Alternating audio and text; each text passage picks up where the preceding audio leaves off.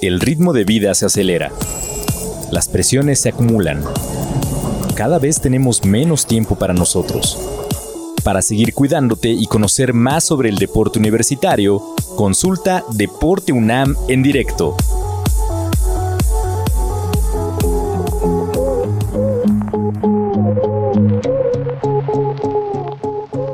son momentos muy emotivos. Fíjate que eh, mi papá fue muy claro con nosotros. yo, no les puedo pagar una escuela de una escuela particular, ¿no? Entonces, obviamente, eh, pues el tema era dónde, dónde quiero estudiar primero y dónde puedo estudiar después, ¿no?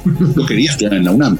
Entonces hice mi examen, como bien lo indica, este, el examen de admisión. Ahí nos sentaron en el Estadio Azteca, éramos miles y miles y miles de personas haciendo el examen. Y, después el esperar, efectivamente, eh, porque además tenías, no sé cómo sea ahora, pero tenías chance de poner qué plantel y qué horario querías ir. Yo, yo, yo, yo opté por, por, por pedir la tarde, porque, porque ya estaba yo, yo trabajando, ¿no? Entonces yo pedí la tarde y pedí C1. Y, y cuando llega el resultado, pues es un momento muy emotivo. Yo creo que que quizá estos momentos son como cuando me aceptaron en el plantel profesional de árbitro o cuando mi mujer me anunció la llegada de mi primer hijo. Eh, en fin, son momentos muy emotivos cuando te avisan que vas a un mundial. O sea, son momentos que se quedan marcados para siempre, ¿no? Entonces, ya el saberme parte de la comunidad universitaria, el saber que iba yo a estudiar en la UNAM, fue un momento realmente muy feliz. Eh, te lo digo a, través de tantos años, te puedo decir que fue un momento muy, muy feliz y en pleno, en, en plena este, debut ahí este, este estudiantil ya en, la, en, la, facultad, en una cena en la casa de mis papás, Arturo Yamazaki, que era en aquel tiempo el monstruo del arbitraje y el gran, el gran eh, profesor, me dice, ¿por qué no tomas el curso de arbitraje?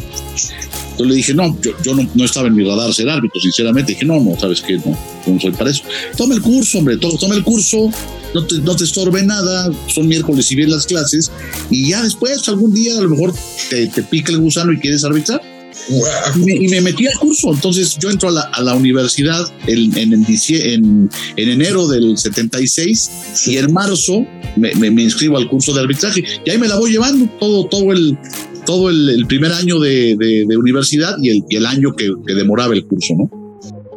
Como te decía, porque ya, llegó un momento en, que, en el cual yo también ya arbitraba. Entonces, todavía estando en la UNAM, en, el, en, el, en, la, en la facultad, ya me tocaba, por ejemplo, salir de abanderado en primera división. Entonces, ya era como hasta los que no te conocían o eran, tus amigos, porque además yo estudié un tiempo en la mañana y luego en la tarde me andaba yo cambiando, o, llegué a llevar materias en la mañana y en la tarde. Entonces hice un universo de conocidos muy grande. Claro. Y de repente, claro, y tú eres el que sale luego de repente ahí en, los partidos, pues sí, yo soy ahí el, que anda con su banderita, ¿no? Y, y, fue, realmente fue una época, una época muy, muy, muy padre, ¿no? Dicen que eras alguien que llevaba el reglamento a rajatabla, o sea, no, no te movías un ápice en, la interpretación o el llevar a cabo este, las reglas del juego. Y corrígeme si me equivoco, pitaste seis partidos de Mundial de Fútbol, tres en Estados Unidos y tres en Francia 98.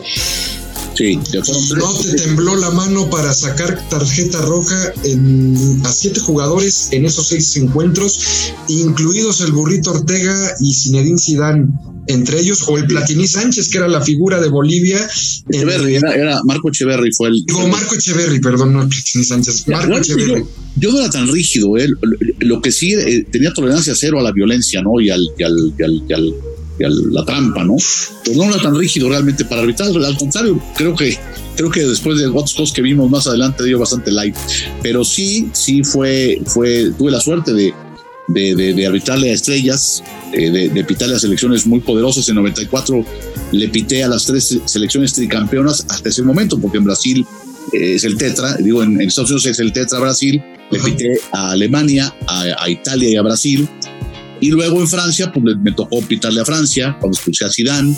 Me toca un Inglaterra-Colombia, que, que, bueno, eran 22 super, superestrellas. Ahí no expulsé a nadie, por cierto, pero porque no quise, graba la cosa. Y luego me toca el último partido, Argentina-Holanda, donde efectivamente se va, se va primero Numan de Holanda y luego el burrito Ortega de Argentina, ¿no?